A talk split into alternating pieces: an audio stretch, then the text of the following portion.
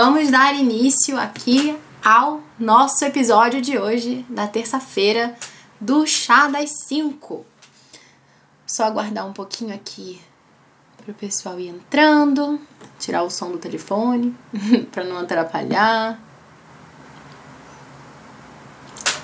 E vamos então dar continuidade a, a esse nosso estudo do livro Consider This, Charlotte Mason and the Classical Tradition. Como eu falei então anteriormente com vocês, é, nós estamos então fazendo a leitura desse livro e a cada semana, a cada mês, nós vamos então dando continuidade com o resumo dos capítulos. Nosso objetivo aqui no Chá das 5 é fazer com que esse momento seja bastante descontraído, relaxado. Vocês podem conversar, mandar perguntas, enfim. Aproveito para pedir já também para quem quiser mandar pergunta, mandar é, pelo íconezinho do da interrogação que vocês veem aqui, logo aqui embaixo do lado do, do chat, né? Quando você vai fazer um comentário, você vê logo um íconezinho de interrogação. E esse ícone é, facilita bastante para responder as perguntas, porque eu não preciso ficar rolando lá toda a conversa e dá pra gente ser mais objetivo, assim, né? Então peço desculpa já por a gente ter iniciado um pouquinho atrasado hoje. É, então, assim, já direto ao ponto, nós estamos no capítulo 3. Se você caiu aqui de paraquedas agora, a gente está resumindo um livro que trata justamente do link que une Charlotte Mason com a tradição clássica de educação. Esse livro ele foi escrito pela Karen Glass. Os episódios anteriores, né, da introdução, capítulo 1, capítulo 2, já estão lá no YouTube, então também o áudio já está no SoundCloud. Então, se você perdeu os anteriores, você pode também ouvir. Você pode aproveitar também para comprar o e-book, tá em inglês, né? Vende na Amazon, a gente colocou o link lá no nosso vídeo do YouTube. Mas você pode aproveitar e lendo também, enfim. Se precisar de um recurso lá, usa o Google Tradutor para alguns trechos e tudo. Mas dá pra gente ir lendo e conversando e discutindo, pra gente trazer também temas interessantes aqui para nossa discussão, né? Não precisa ser só eu falando, vocês podem também trazer muitos pontos interessantes, com certeza. É, e ainda, se você chegou aqui de paraquedas, é, vale dizer também que a gente não tá é, lendo, né? Não tá resumindo toda semana. Por quê? Ah, porque senão fica chato, né? Para as pessoas que não têm interesse de repente nesse assunto, é bom também falar de outras coisas. Então a gente vai sempre intercalando. Então, no mês, né? Uma semana eu falo sobre um capítulo do livro, na outra semana a gente conversa sobre uma virtude, na outra semana a gente volta para mais um capítulo do livro, na outra semana a gente fala sobre algum outro assunto que valha a pena. Então, assim a gente vai seguindo, falando aqui no Chá das 5 de livros, virtudes e tudo que realmente vale a pena. Chegou uma pergunta aqui já. Nome do livro, família da Ana Luz perguntou. O livro chama-se Consider This. Charlotte Mason and the Classical Tradition. Ou seja, considere isso. Charlotte Mason e a tradição clássica. Certo? Bem, então, se vocês tiverem mais perguntas ao longo é, dessa nossa conversa, a gente vai conversando. Já tô aqui com o meu resuminho. e então vamos lá. É, no nosso último episódio, a gente estava conversando justamente é, sobre esse grande papel né, da da formação do caráter, né? Ou seja, dessa, desse perseguir a virtude, né? Como é, o objetivo principal, o objetivo mais importante da educação. E a gente dizia que a Charles Mason partilhava dessa mesma visão dos educadores clássicos. Nós conversamos um pouquinho sobre é, alguns princípios educacionais dela. Se você não ouviu ainda o capítulo 2, é bom voltar lá. Mas para completar essa discussão, vale muito a pena que a gente fale então sobre os educadores clássicos antigos, né? O que, que eles diziam de fato sobre isso. Então, já tá lá né, no título desse capítulo, né, que as ações falam mais alto, falam mais alto do que o quê, né? Do que.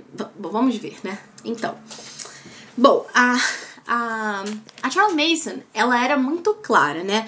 Justamente com relação a essa necessidade de educar não só do ponto de vista intelectual, mas também do ponto de vista moral mesmo. Né? Ela compartilhava, como eu falei, então, essa visão dos grandes mestres do passado que tinham isso muito claro, né? De que o principal propósito da educação era é, a formação do caráter, justamente, né? A virtude, tudo isso que a gente estava falando anteriormente. Só que isso tudo é, pode soar até muito estranho pra gente hoje em dia, porque hoje o que, que acontece, né? Com a visão é, da educação que a gente tem, né, tão impregnada de utilitarismo, uma visão que talvez esteja presente em nós mesmos, né, porque foi, foi isso que a gente recebeu. A gente tem essa tendência, né, tanto é, alunos quanto professores têm essa visão de que a gente deveria aprender só aquilo que é útil do ponto de vista, sei lá, né, para você arrumar um emprego, né? Por que, que a gente precisa aprender tanta coisa inútil, tudo, né? A gente não tem essa, essa visão? Eu mesma confesso a vocês que é, tem muitas coisas que eu acho que são inchadas, né, no currículo, digamos assim, que, que nós somos obrigados a aprender né, e tal, na escola e tudo. Porque são coisas que às vezes, enfim, descem por menores muito aprofundados de coisas que de fato a gente nunca vai precisar e esquece outras coisas importantes que a gente vai usar e não aprende, né? Então, sei lá, uma vez eu tava conversando com uma aluna minha, é, não sei se eu já comentei com vocês, hum, mas eu dou aula de inglês, alguns de vocês sabem, e dou aula também de português para estrangeiros. Então, uma vez eu tava conversando com uma, com uma aluna e eu falava com ela justamente é, sobre ensino médio, como é que tinha sido a experiência dela no ensino médio e tal.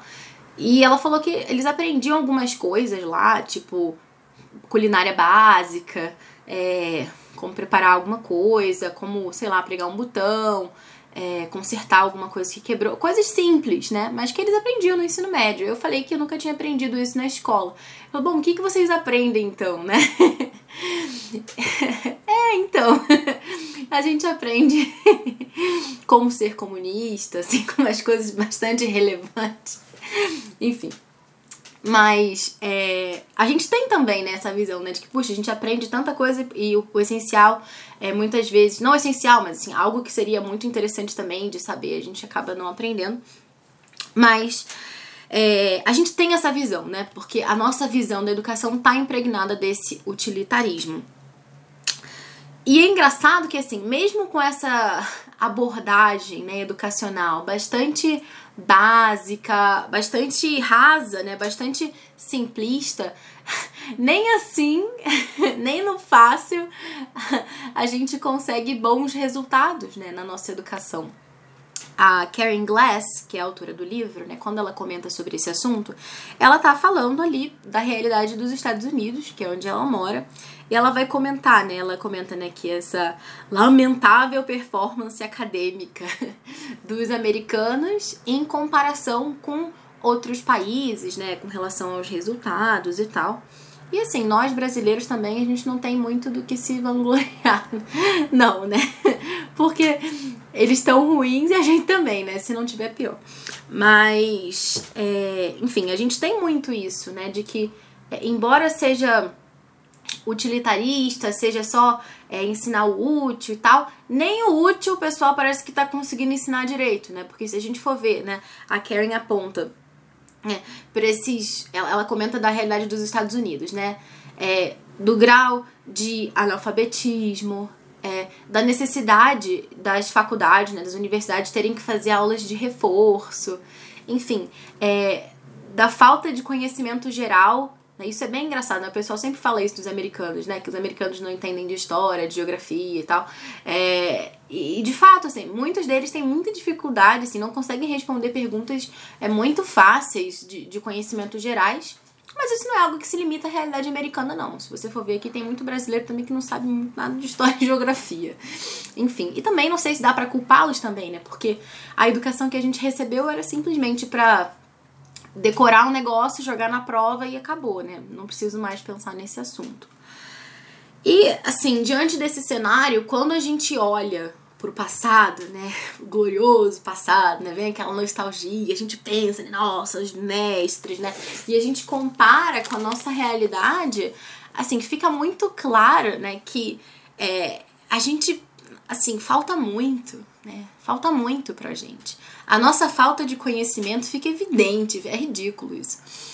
Só que o que que acontece? E aí mora o perigo, né? Quando a gente começa a fazer essas comparações, geralmente a gente vai começar a tentar justificar o sucesso intelectual, o sucesso acadêmico dos grandes mestres do passado pela superioridade dos métodos. Então a gente vai começar a dizer assim, né? Ah, eles eram assim, tão intelectuais, tão maravilhosos, porque o método de educação deles era maravilhoso oh, eles eram assim, falavam desse jeito, tinham ah, esse conhecimento, memorizavam tantas coisas, porque a forma como eles aprendiam era diferente, era melhor, né? A família da Ana Luz tá comentando aqui, se ela fala assim dos Estados Unidos, imagina se morasse aqui no Brasil. pois é. E aí, é, enfim, a gente tende, a gente tende então a fazer o quê? A justificar a excelência dos grandes mestres do passado pelo como eles estudavam, pelo como eles aprendiam, ou seja, pelo método, né, pela forma. Só que aí mora o grande perigo. A gente tem que, na verdade, se perguntar não como eles ensinavam. Claro que é interessante a gente saber, a gente pode, né, se inspirar e tudo, mas por que eles ensinavam? É uma pergunta muito mais fundamental.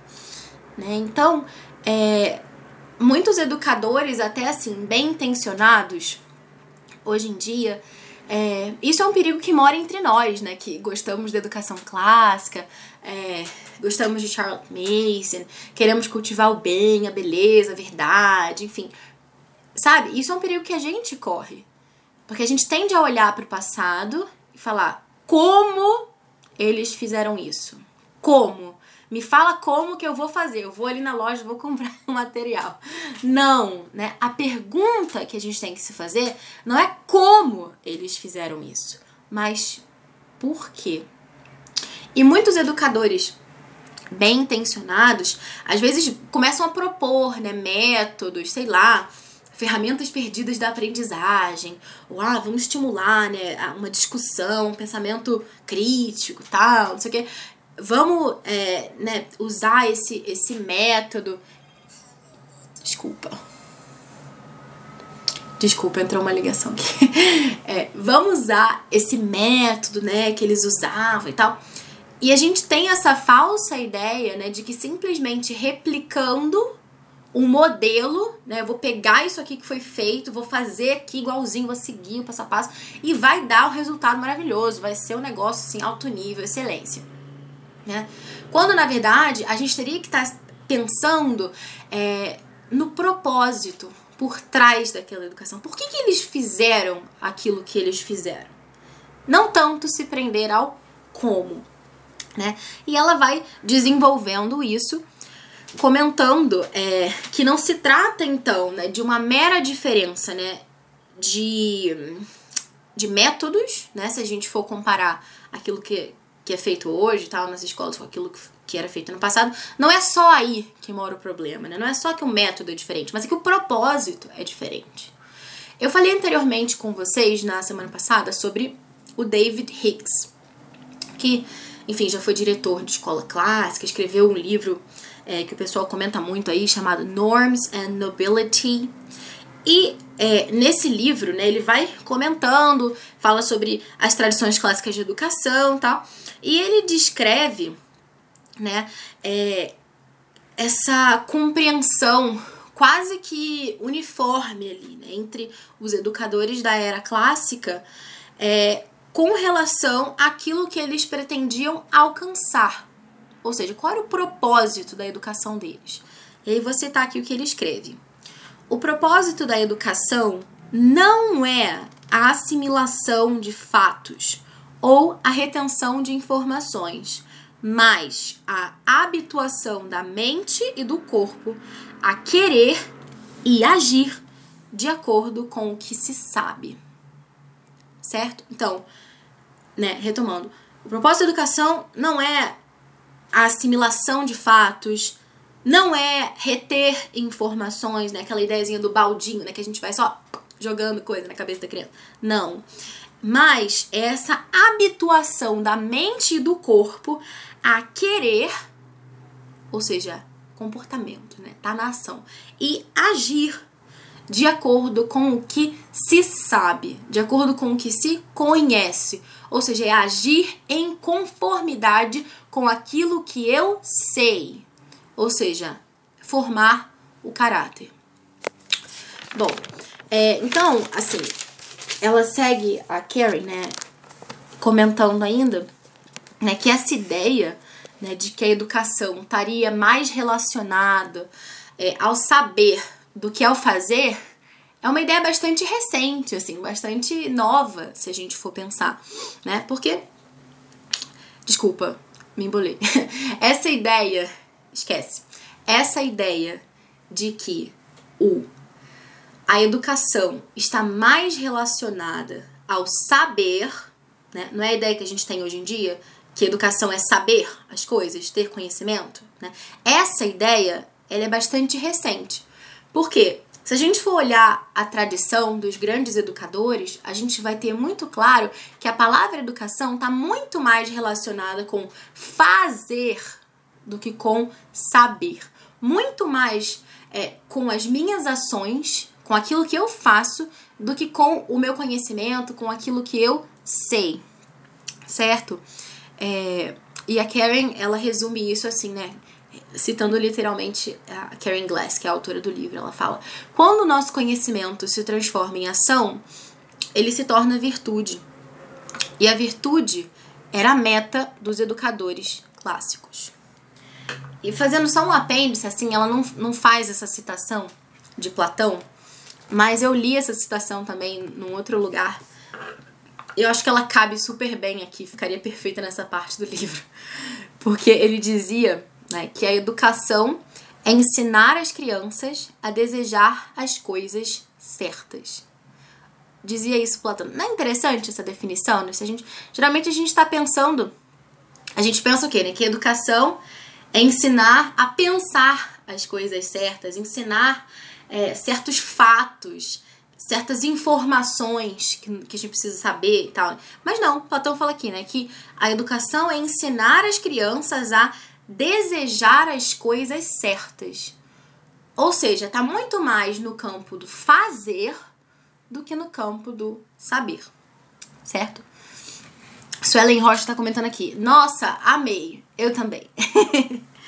então, assim, né? Tanto Platão que a gente mencionou aqui, né? Quanto Aristóteles, eles estabeleciam uma relação entre o conhecimento e o comportamento, ou seja, a ação, né?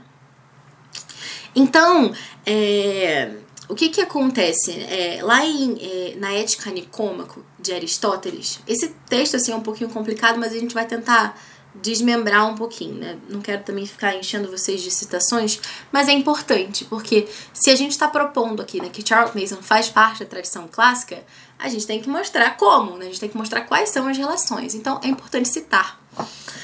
É, então, lá na Ética Nicômaco, é, o Aristóteles, ele coloca assim, né? Aspas. Tem algumas coisinhas que ele fala, ele fala antes, então, reticências.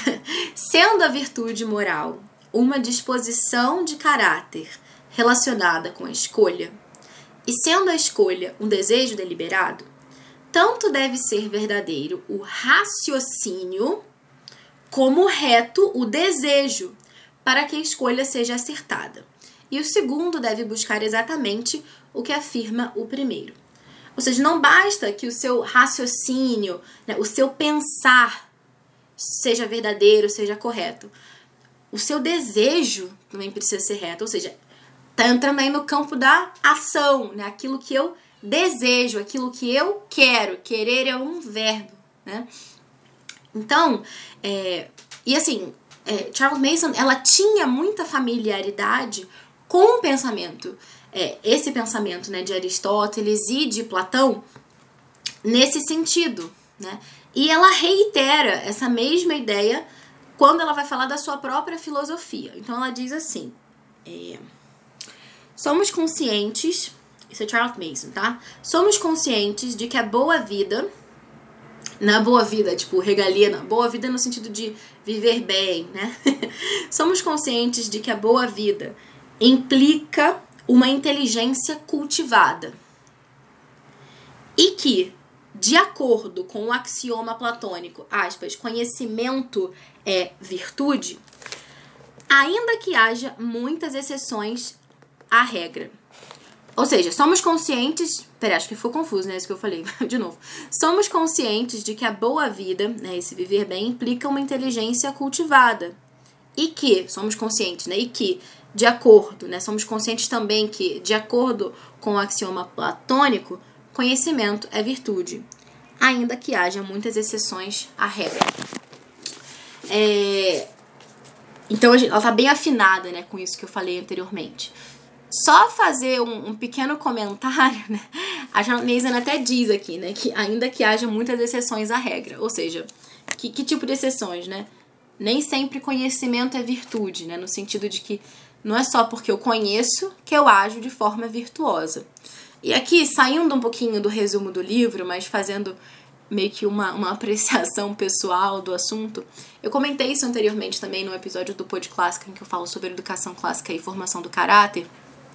Mas a gente precisa ter muito cuidado com isso que Platão falava. Educação é virtude. Educação não. Conhecimento é virtude.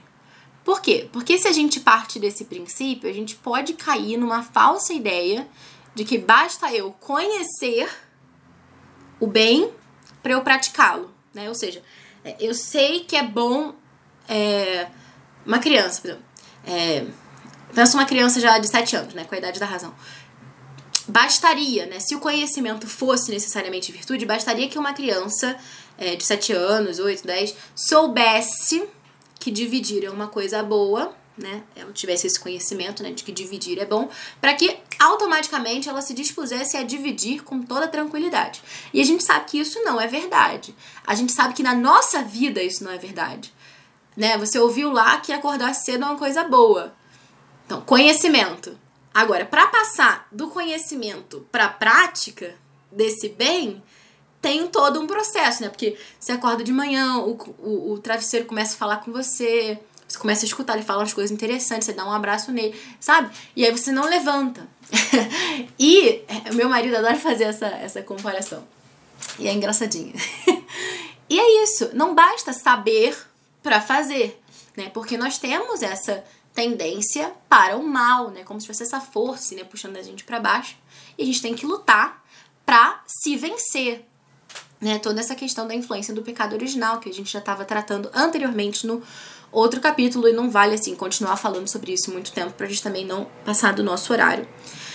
É, então, é, ter isso em mente, né? Que é, embora Platão dissesse isso, a gente tem que fazer essa ressalva. É interessante também a gente falar né, de outros educadores clássicos, além de Platão e Aristóteles, para tornar essa comparação o mais vasta possível. Né? Então, em inglês ela menciona também o Quintiliano, que era um educador romano lá do primeiro século, e que ele descrevia assim é, um orador, né? O, o Quintiliano ele formava é, oradores, né? Então ele descreve da seguinte forma o orador que ele desejava formar. O orador, essa pessoa né, que faz esses discursos públicos e tal.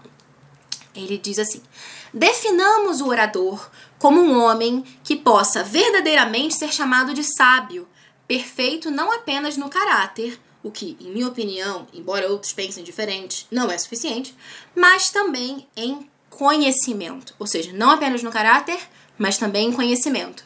E todo tipo de eloquência.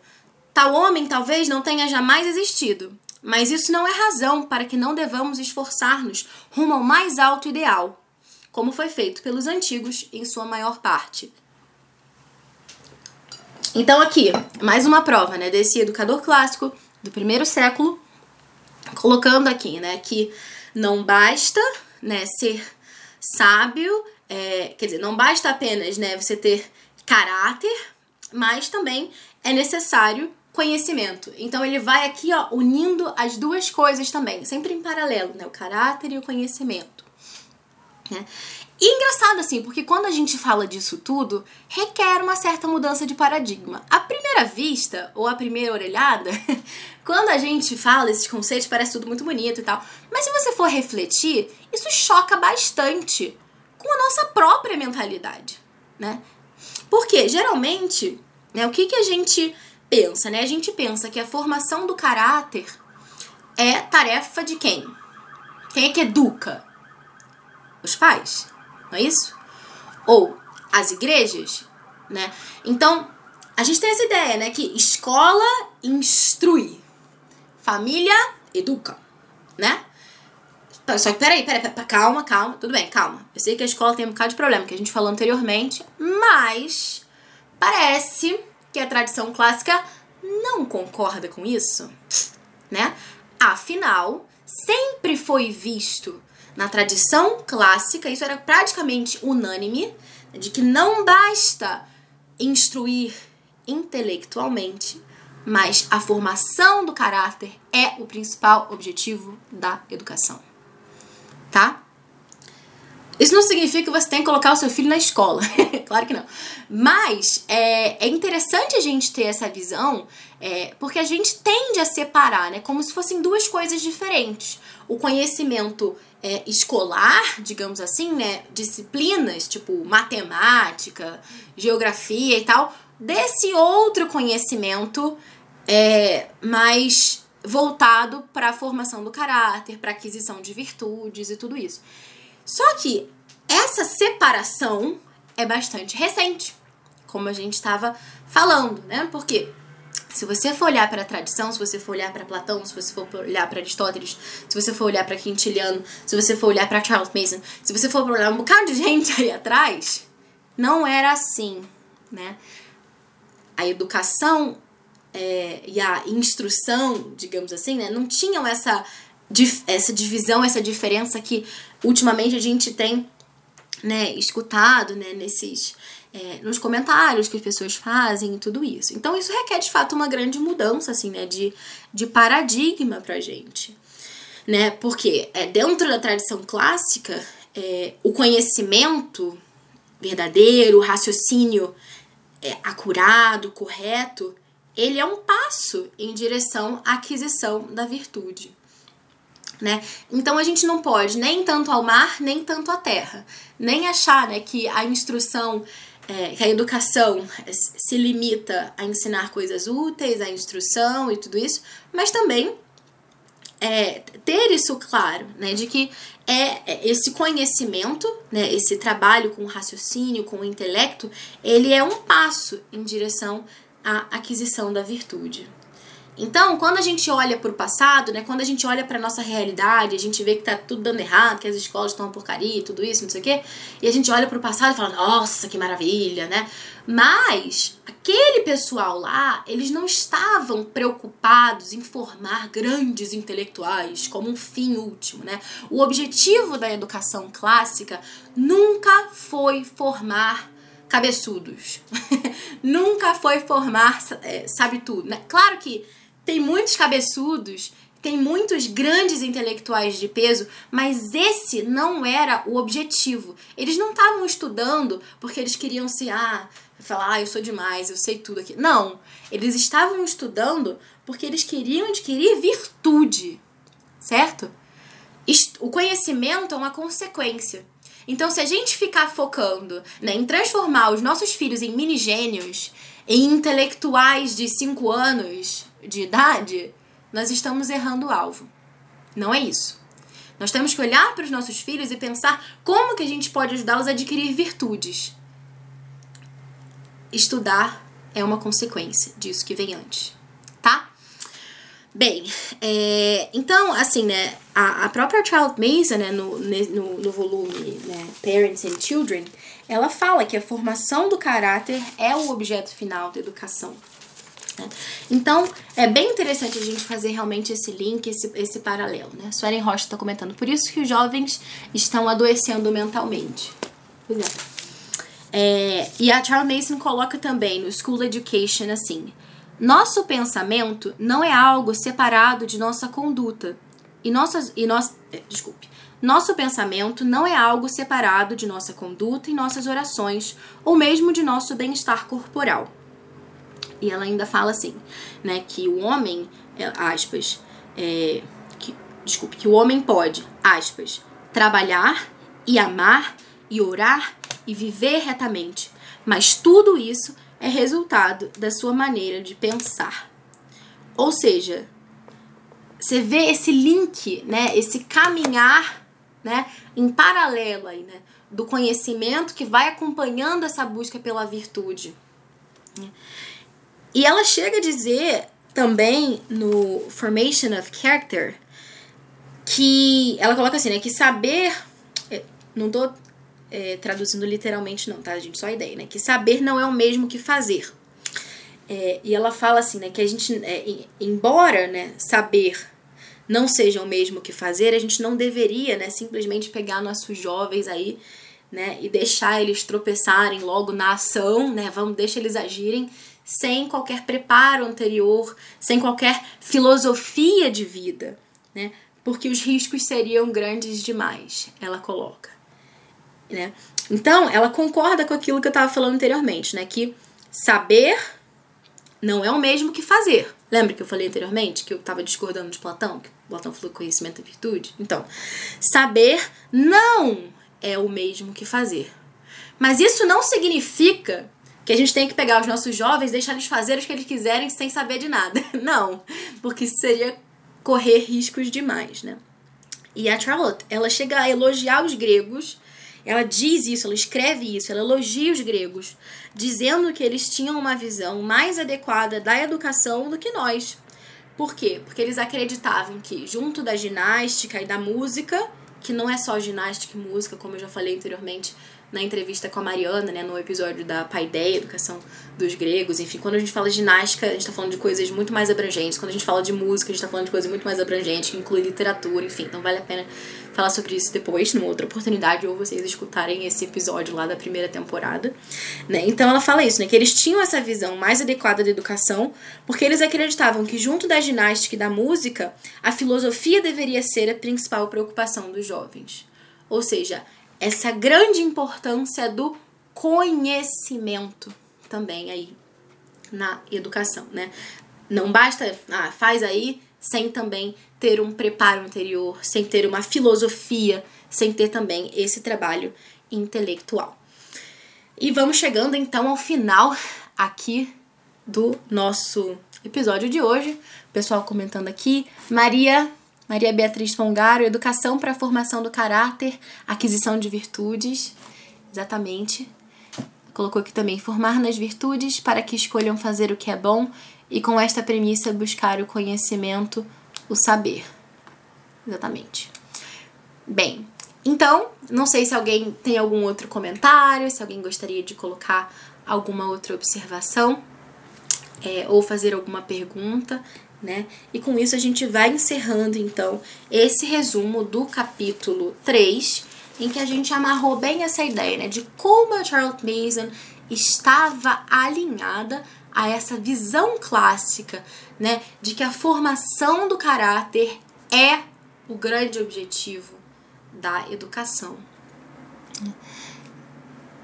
Suelen, fala ao final os dias e horários que você estará aqui. Então, Suelen, eu já acho que eu tinha comentado no início, não sei se você já estava aqui online. Mas justamente a gente se encontra, né, para conversar sobre esse livro toda terça às 5 horas. Falei besteira. o chá das 5 acontece toda terça às 5 horas. E a gente fala sobre o livro quinzenalmente. Tá? Tem chá das 5 toda semana, mas não tem resumo toda semana senão ficaria uma coisa chata. Então a gente varia com outros assuntos. A gente fala sobre virtudes. Então, por exemplo, se hoje eu falei do livro, semana que vem não vou falar. E aí na outra já sim. Mas tem sempre chá das cinco. Só que duas vezes por mês a gente trata do livro e nas outras duas vezes a gente fala sobre outros assuntos. Em geral, virtudes e um outro tema. É, Suelen perguntando, repete o nome do livro. E Simples Renata perguntando, esse livro está em português? Não, não está em português infelizmente. E o livro se chama Consider this. Considere isso. Charlotte Mason and the classical tradition. Charlotte Mason e a tradição clássica. Depois vocês podem clicar lá no YouTube, no nosso canal, e vocês vão ver lá no canal do Pod Clássica os episódios anteriores em que eu tratei desse livro. Na descrição a gente colocou o link da Amazon. Você pode comprar o e-book, mas está em inglês. Né? que mais aqui? Renato combinando. Bárbara, mas educar o caráter e a virtude não seria ser sábio? Sim, Renata, essa sua pergunta é bastante clássica. Sim, educar o caráter e a virtude é ser sábio. Mas é, a, a grande questão aqui é que a gente estava conversando, né? É que geralmente quando a gente pensa é, nesses grandes mestres do passado, os grandes educadores clássicos, geralmente as pessoas tendem a ver o ponto intelectual, como eles eram nossa, né, avançados intelectualmente, como eles tinham excelente resultado, eles sabiam muita coisa, né? Saber, saber, saber.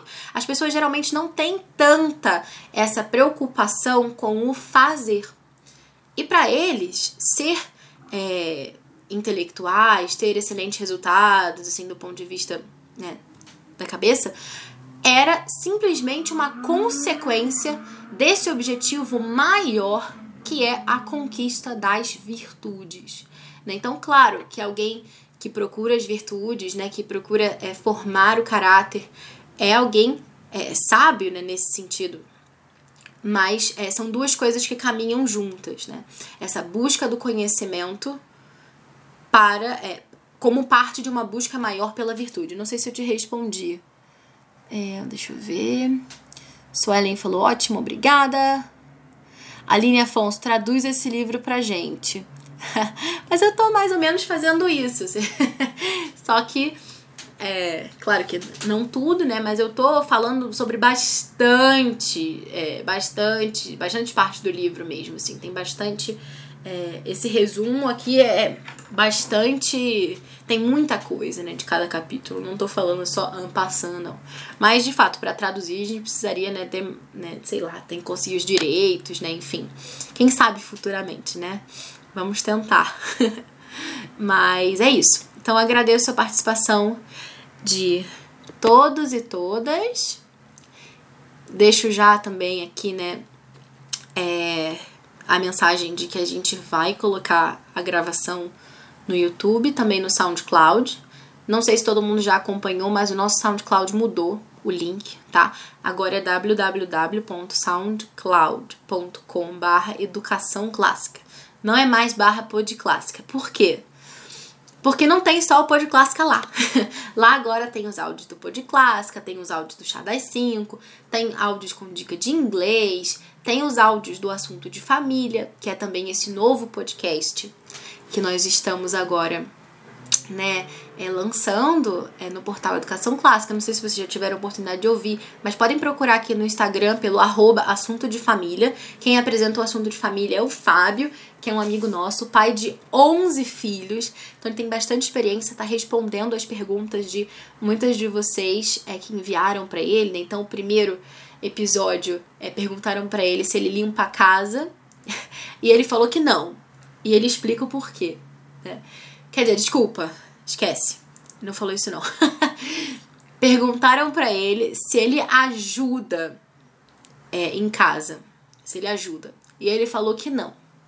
E aí vocês têm que ouvir o episódio para saber por que, que ele não ajuda se de fato ele limpa, se ele não limpa. Ele explica direitinho isso nesse episódio, ficou bem legal.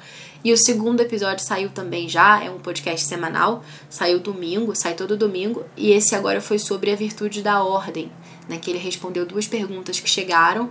Uma era se é possível ter a casa organizada mesmo com os filhos pequenos, e a outra pergunta era como ajudar os filhos mais velhos a serem mais proativos. Então vocês encontram também o podcast dele lá.